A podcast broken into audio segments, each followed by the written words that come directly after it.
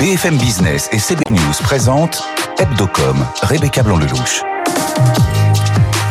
Aujourd'hui, c'est l'actualité de la semaine. L'appel à candidature des chaînes de la TNT a été lancé. En quoi ce renouvellement des fréquences est-il différent des autres? On en parle aujourd'hui avec la journaliste et l'ex-membre du CSA du Conseil supérieur de l'audiovisuel, Françoise Laborde. Comme d'habitude, Simon, Simon Tenenbaum passera en revue pour nous toutes les news d'Hebdocom. Et puis pour terminer, à l'heure où la vague de MeToo refait surface et où les hommes prennent la parole avec le hashtag MeTooGarçon, on a voulu se demander si vous trouvez que les dispositifs en entreprise était suffisant pour adresser ce mouvement MeToo Quelles sont les conséquences économiques de cette évolution de société? C'est notre focus du jour, mais d'abord, c'est parti pour l'invité. Bonjour Françoise Laborde. Bonjour. Merci d'être avec nous aujourd'hui dans Hebdocom. Vous êtes euh, journaliste, ex-membre du CSA.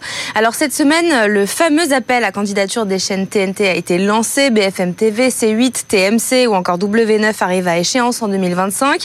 Ces chaînes devront donc présenter un dossier si elles veulent continuer d'émettre. L'appel à candidature a commencé en milieu de semaine. Comment ça fonctionne précisément? Est-ce que vous pouvez nous expliquer un peu les tenants et les aboutissants euh, de cette procédure? Et en quoi est-il différent que d'habitude, particulièrement cette année? Alors, ce qui est différent, c'est le nombre de chaînes euh, qui arrivent à échéance. Il y a 15 chaînes, ce qui est euh, complètement nouveau, un 15 sur les 30 euh, chaînes de la TNT, si on comptait les payantes et les gratuites. Donc 15 chaînes, c'est énorme, hein, c'est beaucoup. Euh, et donc euh, toutes ces chaînes doivent, si elles veulent avoir le renouvellement de leur, de leur autorisation d'émettre, il faut qu'elles candidatent. Donc elles vont déposer les dossiers comme si c'était la première fois au fond qu'elles candidataient. Et Rocco-Olivier Mestre, le le président de l'ARCOM, a bien indiqué qu'il voulait que tout ça soit fini avant la fin de son mandat qui arrive à échéance euh, à la fin de cette année. Euh, donc euh, voilà, chaque chaîne va, déposer un dossier et puis après il y aura des auditions et puis après l'ARCOM va se réunir et donner son, son avis et, et, finalement arbitrer pour décider quels sont les, les, candidats et les chaînes qui, qui vont obtenir garder leur fréquence. Voilà. Alors, on sait aussi que l'autre particularité cette année, c'est que Canal est en difficulté. Hein. C8 et CNews ont multiplié les controverses, que ce soit sur TPMP, sur CNews. Euh, les chaînes de Vincent Bolloré ont, été sanctionnées euh, par l'ARCOM de nombreuses fois. À quel point ça pèse dans la balance et quelles sont les probabilités pour qu'elles ne soient pas renouvelées? Franchement, euh, je ne suis pas sûre que ça pèse tant que ça dans la balance. Euh, connaissant la, façon dont la boutique fonctionne en interne. Euh, j'allais dire, c'est un peu du, du journalistique. Euh, je vois pas bien l'ARCOM décidant qu'il y a une seule chaîne qui n'obtiendrait pas son autorisation ou son renouvellement. Ça me semblerait très, très étonnant et très contraire aux usages et à la pratique. En, fait, il y a, je pense, trois hypothèses. La première hypothèse, c'est euh, les 15 chaînes euh, existantes sont candidates, obtiennent leur renouvellement, circuler, il n'y a rien à voir, on continue comme avant. Ça, c'est la première hypothèse, c'est sans doute la, moins probable. Deuxième hypothèse, les 15 chaînes euh, qui arrivent à échéance recandidatent, présentent, et le CSA redonne des conventions plus strictes, plus sévères, plus contraignantes. Euh, parce qu'au fond, on se rend compte que toutes ces chaînes qui ont été créées entre 2000 et 2005, elles sont toutes devenues plus ou moins généralistes, sauf mhm. les quatre chaînes d'infos qui sont en effet des chaînes d'information en continu. Donc peut-être qu'il peut y avoir un renouvellement des chaînes avec de nouvelles conventions. Et puis la troisième hypothèse, c'est que l'ARCOM se dise, au fond, on va redessiner le paysage audiovisuel, on va faire rentrer des nouveaux, parce qu'il y aura sûrement des, candidats pour euh, une ou l'autre chaîne. Donc on va faire rentrer des nouveaux. Alors on suggère déjà le nom, vous l'avez sûrement entendu, de, Xavier Niel, l'actuel patron de, qui est notamment au, Monde avec d'autres associés et qui avait été candidat il y a quelques années déjà à la reprise. Rodolphe Saadé également. Rodolphe Saadé, Daniel Kretinsky, il y a des noms qui circulent. Et, on dit bah, peut-être qu'il y aurait des candidats nouveaux et peut-être que certaines chaînes pourraient euh, disparaître ou, changer. Mais il n'y a pas que ces news. Euh, est-ce que TFX va rester? Est-ce que Chéri 25 va rester? Est-ce que voilà, il y a, beaucoup de chaînes qui peut-être sont en difficulté, n'ont pas envie. Euh, et puis il faut le dernier point aussi, c'est un point qu'on oublie mais qui a existé par le passé, c'est la revente euh, des fréquences. Rappelez-vous, c'est quand même pas si vieux, quand euh, numéro 23 a revendu pour 90 millions d'euros euh, sa fréquence, bah, en, l'occurrence, c'était pour RMC Découverte. Et à l'époque, ça avait fait un, scandale parce qu'on avait considéré que voilà, il y avait, y avait un, un gain personnel sur une fréquence qui avait été donnée gratuitement à, M. Ouzlo. Et d'ailleurs, je pense qu'il y a toujours eu une enquête de la brigade financière en cours. Donc, euh, je, pense que le CS, que le CSA, l'ARCOM, aura à cœur à faire les choses de façon plus contraignante. De toute façon, il a intérêt à le faire parce que il y aura forcément des recours de ceux qui sont mécontents au Conseil d'État. Et le Conseil d'État peut considérer que le pluralisme des opinions n'est pas respecté. Mais le pluralisme des opinions, c'est pas simplement à l'intérieur d'une chaîne. On peut considérer que le pluralisme, c'est aussi dans, dans, l'offre euh, générale. Il peut y avoir des chaînes différentes et que, après tout, l'ARCOM doit aussi proposer aux téléspectateurs des, programmes, des tendances, des couleurs euh, différentes. Merci beaucoup Françoise Laborde, merci d'avoir été avec nous. Je le rappelle, vous êtes journaliste et ex-membre du CSA. Tout de suite, c'est Simon Tenenbaum qui passe en revue pour nous toutes les news d'Hebdocom et puis après, ce sera le focus. La première campagne mondiale d'IKEA lancée cette semaine pour ses 80 ans, l'enseigne suédoise tente pour la première fois d'unifier sa communication dans les 31 pays où elle est présente. IKEA a confié à l'agence McCann cette délicate mission. Au moment où le groupe cherche à rebondir après avoir été affecté par l'inflation, il est donc notamment d'insister sur les baisses des prix des produits IKEA. Première traduction de cette campagne avec le spot à reproduire chez soi où l'on voit des moments de jeu, de loisirs à domicile et ce slogan Libérez votre créativité avec nos prix baissés. Des discussions toujours bloquées entre TikTok et Universal Music, l'application et la Major qui depuis plusieurs semaines ne parviennent pas à s'entendre sur un partage de revenus pour la diffusion des musiques des artistes universels sur les vidéos TikTok. Un pass qui a conduit au blocage de millions de chansons sur l'application, toutes celles des artistes universels qui se retrouvent eux dans une situation très compliquée pour promouvoir leur sortie. Les négociations se poursuivent selon le Financial Times, mais pas de fumée blanche. TikTok offrirait moins de 5% de ses revenus publicitaires à Universal contre 20% pour YouTube. En attendant, Universal augmente la pression. Désormais, toutes les chansons ayant au moins un de leurs auteurs signés chez Universal sont bannis de la plateforme. Entre 60 et 80% des musiques les plus populaires sur TikTok sont inaccessibles selon des experts. On termine avec ce changement de main dans la presse française, changement de propriétaire en vue pour Paris Lagardère est entré en négociation pour céder le titre à LVMH, le groupe de Bernard Arnault, le milliardaire qui avait déjà tenté de racheter le titre il y a trois ans. Il a visiblement réussi à convaincre Vincent Bolloré contrôle désormais via Vivendi le groupe Lagardère.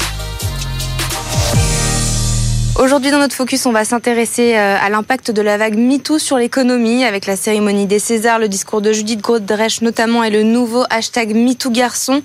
Le mouvement euh, reprend de l'ampleur. On a donc voulu se poser cette question aujourd'hui. Trouvez-vous que les dispositifs des entreprises et institutions culturelles sont suffisants pour adresser le phénomène MeToo? Réponse non à 72%. Et on en parle aujourd'hui avec Emmanuel Dancourt. Bonjour. Bonjour Rebecca. Merci d'être là. Vous êtes journaliste et présidente de MeToo Média et Victor Bourri, président de Backbone Consulting. Merci d'être avec nous. Tu es un habitué. Donc, je le disais tout à l'heure, on va se tutoyer euh, dans cette séquence. Donc, non à 72%. Les dispositifs euh, entreprises ne sont pas suffisants presque sept ans après euh, le début de MeToo. À quand le oui, Emmanuel? Mais quelle bonne question, Rebecca. J'aurais voulu que ça tombe. Euh, j'attendais le chiffre là, donc 72%, c'est quand même énorme. J'imagine que c'est du vécu en plus, parce qu'on s'adresse ici à un public de, connaisseurs, un public averti. Euh, eh ben, j'espère euh, demain, après-demain. En tout cas, on fait tout pour nous, les associations dites féministes, comme MeToo Media, mais il n'y a pas que nous d'ailleurs qui travaillons. Les syndicats sont très en pointe il faut quand même le dire, sont très en point sur ces questions-là. Euh, les CHSCT aussi. Enfin voilà, on, essaye de mettre ça. Donc, et, c'est très disparate. Il y a des entreprises qui sont vraiment, vraiment compris ça à bras le corps il y a déjà longtemps. Et il y a des entreprises qui n'ont pas démarré. Et donc forcément, les violences sexistes et sexuelles inondant toute la société, bah, ça concerne aussi bien les entreprises très préparées que les entreprises qui n'ont encore rien mis en place, même pas un référent. Ouais, c'est ça, c'est vraiment au niveau des entreprises, au niveau des cas individuels. On voit que bah, le mouvement, ça fait presque sept ans qu'il existe, on a ton agency. Mais effectivement, euh, aujourd'hui, c'est quelque chose qui est assez enfin on va dire qu'il est assez peu mis en place, ou en tout cas c'est au cas par cas selon la volonté de la direction. Le, le changement de, de, de, définition du harcèlement aussi a évolué dans le cadre de la loi. Tout à en, fait. En termes de, de, Mm. de mise en place d'actions et de transparence dessus, c'est toujours au, au cas par cas. Après, en termes de communication, on n'est toujours pas de la part des entreprises. Euh, on voit que c'est, ça reste un tabou, le- la peur du name and shame. Euh, donc ça, ça reste un vrai sujet. Donc demain, oui, mais enfin plutôt c'est- je, je rebondis juste, c'est une volonté politique ou ça ne l'est pas. Et on le voit au niveau du gouvernement français. Bon, bah, ça ne l'est pas. Quand on a un président de la République qui, juste avant Noël, soutient Gérard Depardieu en direct dans une émission, validant ainsi au plus haut sommet de l'État euh, la culture du viol. On a d'ailleurs écrit à Média une tribune dans le journal Le Monde, une lettre ouverte à- au président Macron qui a été signée par plus de 7200 personnes, euh, dont 60 euh, associations quand même, c'est quand même parlant. Euh, bah, il n'y a pas de volonté politique. Et dans les entreprises, c'est pareil. S'il n'y a pas de volonté politique, on peut rien faire. Et ben alors justement, cette vague MeToo est ce qu'on appelle en économie un choc exogène, c'est-à-dire un choc Ah. inattendu qui ne résulte pas d'un comportement des agents économiques. Pour MeToo, il s'agit là à l'origine d'un cas isolé. Donc euh, ça a démarré évidemment avec Harvey Weinstein euh, à Hollywood aux, États-Unis, qui a mis en lumière un cas généralisé en France et ailleurs bien sûr. Mais ce qui nous intéresse aujourd'hui, c'est sur le marché français. Euh, ce n'est donc pas une corrélation, mais une causalité. De cette façon-là, la vague MeToo va-t-elle déferler justement dans tous les secteurs d'activité Mhm. Est-ce qu'il n'y a pas des secteurs d'act- d'activité qui sont à haut risque et d'autres à plus bas risque? Bah, il y a des secteurs qui sont en plus risque, on le voit. bah, le, le cinéma en est un évidemment, puisqu'il est exposé à tout type de personnes, notamment euh, les enfants, ce qui n'est pas le cas d'autres types d'en- d'entreprises. Euh, en revanche, euh, il y a, ça, ça, ça touche un certain nombre de secteurs, mais tout dépend aussi du niveau de, de régulation qu'on peut avoir. On voit sur les plus petites entreprises, c'est plus compliqué parce que de mettre en place des politiques euh, de, de, de régulation de ces sujets-là, c'est lourd, ça demande des investissements, ça demande beaucoup de- de- d'administratifs, et qui est pas que des que des dirigeants et des, et des patrons de, de TPE, PME peuvent pas forcément mettre en place malgré le fait qu'ils aient des employés. Et après, on touche aussi à des secteurs, euh, on l'évoquait juste avant, mais des secteurs par exemple de, de l'innovation, de la tech, où en fait, euh, sont prenait beaucoup de, de valeurs justement, où en fait ça devrait être En fait, paradoxalement, euh, ces secteurs sont, sont très empreints de tous ces sujets-là. On voit beaucoup de scandales qui émergent, comme a pu être, le, comme l'a révélé le mouvement Balance ton, ton- ta start-up ou Balance ton agency. Euh, pour répondre à votre question, euh, Rebecca, il faut savoir que le sujet des violences sexistes et sexuelles n'est pas un sujet sexuel. En réalité, il s'agit d'un sujet de pouvoir. Donc partout où on a des gens qui ont un pouvoir non régulé, euh, on aura euh, de toute façon un problème de violence. Pour le coup, il y a du sexiste pouvoir dans toutes les entreprises. Exactement. Mais pourquoi ça a démarré par le cinéma? C'est intéressant parce que c'est un milieu où les égaux sont exacerbés. C'est un milieu où il y a l'impunité. Euh, moi, je fais partie des plaignantes dans l'affaire Patrick Poivre d'Arvor.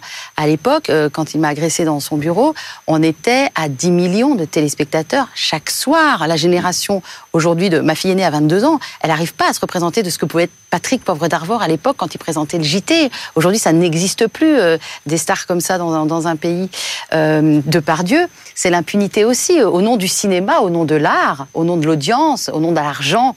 Au nom de l'argent, on les laisse faire tout ce qu'ils veulent. Et c'est cette impunité-là qui règne, quel que soit le milieu, en fait.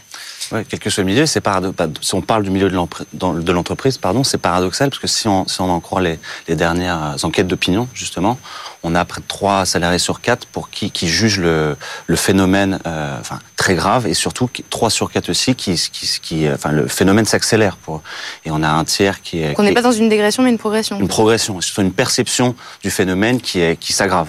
Et donc, par rapport à ça, les, les réponses semblent totalement euh, euh, à, à rebours, on va dire. Peut-être aussi parce que la parole se libère et qu'il y a de plus en plus de, de- de victimes. Alors, je- de femmes, 80% des victimes sont des femmes, 20% sont des hommes, et je ne veux pas qu'on oublie les hommes. Euh, la parole se, se libère enfin de plus en plus.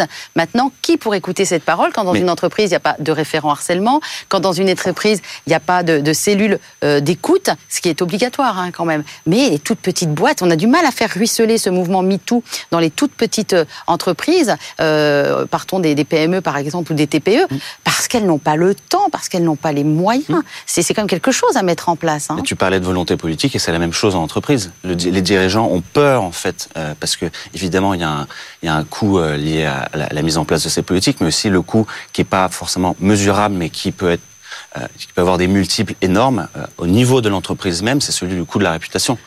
Si en fait, à l'approche d'une opération financière énorme, d'une acquisition, d'une revente ou autre, le patron est pris euh, dans un sujet de harcèlement ou autre, ça peut faire totalement capoter une affaire. Donc le risque réputationnel est énorme et c'est ce qui peut expliquer qu'en fait on voit quasiment aucun patron prendre la parole dessus, quasiment aucun sur le sujet. Et on voit sur les plateformes, euh, on pense à LinkedIn quand on parle de l'entreprise, LinkedIn, on voit beaucoup de formations sur ces sujets-là qui sont poussées par la plateforme et par l'algorithme. En revanche, si on analyse les conversations sur la plateforme, c'est qu'il y a quasiment rien sur le Ah sujet. C'est Mm. assez étonnant. ouais. Et alors donc tout cela a un coût aussi, et dans l'essai, le coût de la virilité, euh, et son auteur Lucille Pétavin calcule ce que la France économiserait si les hommes se comportaient comme les femmes. Résultat, Ouais, près de 100 milliards d'euros par an en France. Exactement. C'est énorme. En gros, ça veut dire, de, de- de ce que je comprends, c'est que si les hommes étaient mieux éduqués, on ferait des économies. C'est exactement ça. Les 100 milliards euh, que Lucille Pétavin euh, euh, souligne dans ce formidable livre que vraiment je vous invite euh, tous et toutes à lire, c'est les coûts médicaux, c'est les coûts de psy, c'est les coûts d'avocat, Et en c'est les matière de sécurité. de justice, c'est les coûts de sécurité. C'est tout ça. hein. C'est c'est très sourcé hein, comme livre. C'est vraiment intéressant. Et oui, on pourrait économiser effectivement. Mais mais mais pourquoi on dit protéger vos filles, mais éduquer vos garçons euh, aussi? Et il faudrait qu'on arrive à éduquer les garçons. Sauf que le dernier rapport du Haut Commissariat à l'égalité, euh, qui est présidé par Sylvie Pierre Brossolette, ça fait deux années. Les deux derniers rapports sont catastrophiques sur la génération des 18-30 ans, qui est une génération qui a eu accès à Internet, donc au contenu pornographique, en veux-tu, en voilà. Il faut savoir qu'un enfant sur deux de, de 11 ans a déjà vu un contenu pornographique. Sûr. Euh, moi, c'est l'âge de mon petit dernier. Je n'ose même pas lui poser la question. Euh, donc, donc voilà, il y a, y y un problème. Et, et- et tous ces gens-là, aussi bien garçons que filles, ont été éduqués au porno. Et quand vous montrez euh, à cette tranche d'âge une scène de viol réelle, hein, une scène de viol, enfin réelle, un film, mais c'est une scène de viol, vous allez avoir certains garçons qui vont dire ah mais non mais c'est pas du tout un viol ils font l'amour en fait. Non mais elle dit non mais mais en fait elle est en train de dire oui. Elle dit non mais elle veut dire oui. Et même les filles considèrent que la violence euh, est normale parce que c'est ce qu'elles ont vu. Or 90% des contenus pornographiques sont punissables par la loi. Voilà on a tout dit. Ouais, il y a le sujet de la libération de la parole et de la, et de la formation et de la pédagogie aussi. On voit, je salue et, et du backlash qui arrive. Et du backlash. On voit sur, prenons l'association e-enfance et Justine Atlan qui se, Mhm. qui se bat depuis des années pour justement faire émerger le sujet de, l'exposition des enfants aux images sexuelles et du harcèlement sexuel à l'école, etc. Euh, en fait, jusqu'à il y a peu de temps, jusqu'à l'année dernière, il n'y avait pas de numéro unique pour, euh, pour pouvoir appeler. Donc il y a aussi à nouveau un sujet de la volonté politique pour pouvoir faire changer les mentalités et éviter qu'on se retrouve dans ce type de situation, c'est clair. Et tous ces dispositifs-là, bah, ils coûtent de l'argent. Tout à l'heure, vous disiez qu'évidemment, pour les startups qui ont moins de budget, Mm. c'est beaucoup plus difficile. Euh, Est-ce que, pour le coup, les entreprises qui avaient, euh, j'ai envie de dire, anticipé, mis en place ces dispositifs-là euh, avant les autres, en amont, ont obtenu gain de cause et donc ont fait des économies? J'en ai pas à ma connaissance. C'est vrai que le sujet est assez peu Bah, communiqué. des économies, alors moi pareil, je n'ai pas d'études là-dessus ou de retour. Ce que l'on sait, c'est que ça leur coûtera toujours moins cher de mettre en place de la prévention ou une cellule d'accueil et d'écoute et d'accompagnement que euh, de payer des frais de justice, parce qu'il faut savoir que les entreprises, enfin, on le sait tous, dépendent du droit de l'entreprise, qui n'a rien à voir avec le droit pénal ni même avec le droit civil. Euh, dans le droit de l'entreprise, la présomption d'innocence n'existe pas. Les entreprises euh, sont sommées de protéger non seulement leurs salariés, mais aussi les stagiaires, aussi les invités. Euh, moi, en étant chez vous à BFM Business, je suis euh, censée être protégée euh, par BFM Business, et évidemment pareil pour, pour Victor et, et pour Rebecca, bien sûr. Et on n'est pas sur le même droit. Et par contre, quand l'entreprise n'a pas protégé, quand elle n'a rien mis en place, ça, ça lui coûte très très cher. Donc ça coûtera toujours moins cher de prévenir que de guérir. Très très cher et à nouveau sur le coût du risque de réputation. Et si en jamais, plus. si jamais place, on pense évidemment à n'importe quel type d'entreprise, mais d'autant plus pour les entreprises cotées ou un cours de bourse, on voit Et le répu- la réputation peut partir rien d'une rumeur. d'une rumeur totalement et qui peut faire l'objet. Après, il y, a- il y a aussi les réseaux sociaux sont une caisse de résonance et un lieu d'expression qui est formidable parce qu'il permet de libérer la parole, mais il est aussi le lieu de détournement. Et on voit que dans des stratégies entre de rivalité d'entreprise, un, un phénomène d'astroturfing qui consiste à faire d'un phénomène isolé un grand mouvement et faire une bulle du buzz à coup euh, d'achat de, de likes ou des choses comme ça, peut détruire la réputation d'une entreprise qui pourtant avait mis en place des dispositifs. Donc tout ça est assez compliqué, ce qui explique la, la frilosité pardon, de certains dirigeants à s'exprimer sur le sujet, alors que c'est un enjeu euh, clair de politique d'une entreprise. Et si je puis me permettre, Mm. Rebecca, juste pour dire, euh, une entreprise peut parfaitement décider de mettre à pied de manière, euh, pour suspendre quelqu'un de manière préservateur préservatoire, Mmh. euh, quelqu'un qui est un danger dans l'entreprise. Il se trouve que cette personne va peut être éventuellement jugée au pénal, et puis le pénal va, comme la plupart du temps, classer sans suite, euh, parce que bah, il n'y a pas assez d'éléments de preuve et que euh, en France, quasiment tout le monde est classé sans suite. Il faut quand même le savoir. hein. Pratiquement 99% des agresseurs sont classés sans suite. Mais ça ne veut pas dire que l'entreprise est obligée de classer sans suite. Ce sont deux droits différents. Et l'entreprise, on a déjà vu une jurisprudence où euh, le pénal a classé sans suite, alors que l'entreprise a condamné et a renvoyé la personne. Et ça peut parfaitement Et ça, il faut le dire. C'est important. Vous avez votre droit, c'est le droit du travail. Vous n'êtes pas obligé d'attendre que la justice pénale passe, parce que la plupart du temps, elle ne passe pas. Et alors, parmi euh, les pistes d'action, justement, Oui. en entreprise, la communication, la sensibilisation, on vient d'en parler, l'obligation légale, euh, est-ce que c'est assez? Est-ce que c'est vraiment efficace? Euh, L'obligation légale, la RSE notamment, on entend euh, les obligations de responsabilité sociale. Est-ce que, euh, est-ce que ça marche? Je, je me permets de parler depuis le terrain, puisqu'il y a MeToo Media. Donc MeToo Media existe depuis un peu plus de deux ans. Nous avons mis au point une formation que nous délivrons euh, dans les entreprises médiatiques, hein, principalement. Donc c'est-à-dire euh, les rédactions, euh, les écoles de journalisme, les boîtes de prod, principalement. Et on a déjà travaillé pour euh, voilà des grosses écoles de journalisme, pour des grosses boîtes de prod. Donc là, je parle vraiment du terrain. Et avec les référents qui ont été nommés, mais qui sont pas si bien formés que ça dans certains endroits, euh, qui ont eu une petite formation d'une demi-journée un jour à Paris, c'est pas suffisant pour recueillir la parole, savoir comment se comporter euh, quand euh, une salariée dénonce un manager. Enfin, qu'est-ce qu'on fait quoi? Ils savent même pas qu'ils sont protégés par le statut de lanceur d'alerte. Voilà. Et, et nous, on va sur le terrain, on passe, on passe du temps. hein. On peut passer de une journée à deux jours quand même. Et on leur apprend des tonnes de choses qu'ils ne savent pas. Et oui, ça sert en fait. Euh, vu les questions qu'on nous pose, on voit que les gens attendaient ça, avaient faim de ça, d'être euh, informés, de savoir quoi faire, comment réagir quand une, une collègue vient me voir en disant, euh, tu sais, il m'est arrivé ça. On peut parler de, suxi- de sexisme, on peut parler euh, de harcèlement, mais on peut parler aussi d'agression et de viol. Euh, et moi, je fais quoi? Je dois le dire, je dois pas le dire, vers qui je me tourne, etc. Donc c'est tout ça qu'on leur apprend. Et vraiment, c'est utile. Mais par contre, faut, faut, faut labourer, quoi. Et on n'est pas les seules associations à le Il faire. en mais faut encore faut y aller, hein. Il en faut, il faut, il faut des associations pour faire bouger les choses. Il faut des ambassadeurs aussi. Si on prend le- l'exemple dans le cinéma de Judith Godrèche justement, qui euh, hier justement elle est au bout, c'est-à-dire qu'elle a, elle a avec une maîtrise des, de, de la communication et des médias pour euh, pour défendre cette cause-là, jusqu'à pas seulement pour en parler, mais pour que ça soit que ça se concrétise en termes d'action. Hier a été auditionnée au Sénat, c'est une première, c'est une première politique euh, en France sur le sujet, et a demandé la création d'une commission. Donc euh, je pense qu'on est, on arrive euh, grâce à des acteurs, euh, des acteurs au sens, euh, au sens, au sens large, des acteurs comme Judith Godrèche à, à, à- être ambassadeur de cette cause-là. Il faudrait que ça puisse être transposé en entreprise pour que ça soit pris à bras le corps par des, des dirigeants ou, euh, ou des acteurs de, de l'économie qui puissent euh, défendre ça et faire en sorte que ce soit qu'il y ait un cadre pas forcément, enfin déjà plus contraignant, mais surtout euh, qui puisse soit soit soit fait d'effet ensuite. Mais c'est ce qui serait génial, c'est qu'on n'ait pas besoin de passer par quelqu'un de très connu. Euh, Ouais. Charlotte Arnoux, elle était là depuis 4 ans à dire euh, Moi, il m'a violé deux fois en quelques jours. Elle a porté plainte. Il est mis en examen de par Dieu depuis 2020. Euh, mais il a fallu qu'il y ait un game changer, comme on dit, quelqu'un de connu, de reconnu. Judith Godrèche pour embarquer, et encore embarquer la profession. Euh, C'était glacial Ouais, quand même hein, au César. hein. Euh, Diane pas, hein. Kruger s'est levée la première, une Allemande qui s'est levée la première et qui a emporté la ministre de la salle. Culture s'est levée très Avec, rapidement. ouais, ouais, bah, derrière Diane Kruger quand même. Et, et ça reste encore assez glacial parce que tout le monde a été plus ou moins témoin et donc euh, quelque part euh, complice de ce qui s'est passé, soit n'a pas voulu voir, euh, soit a vu mais n'a rien dit.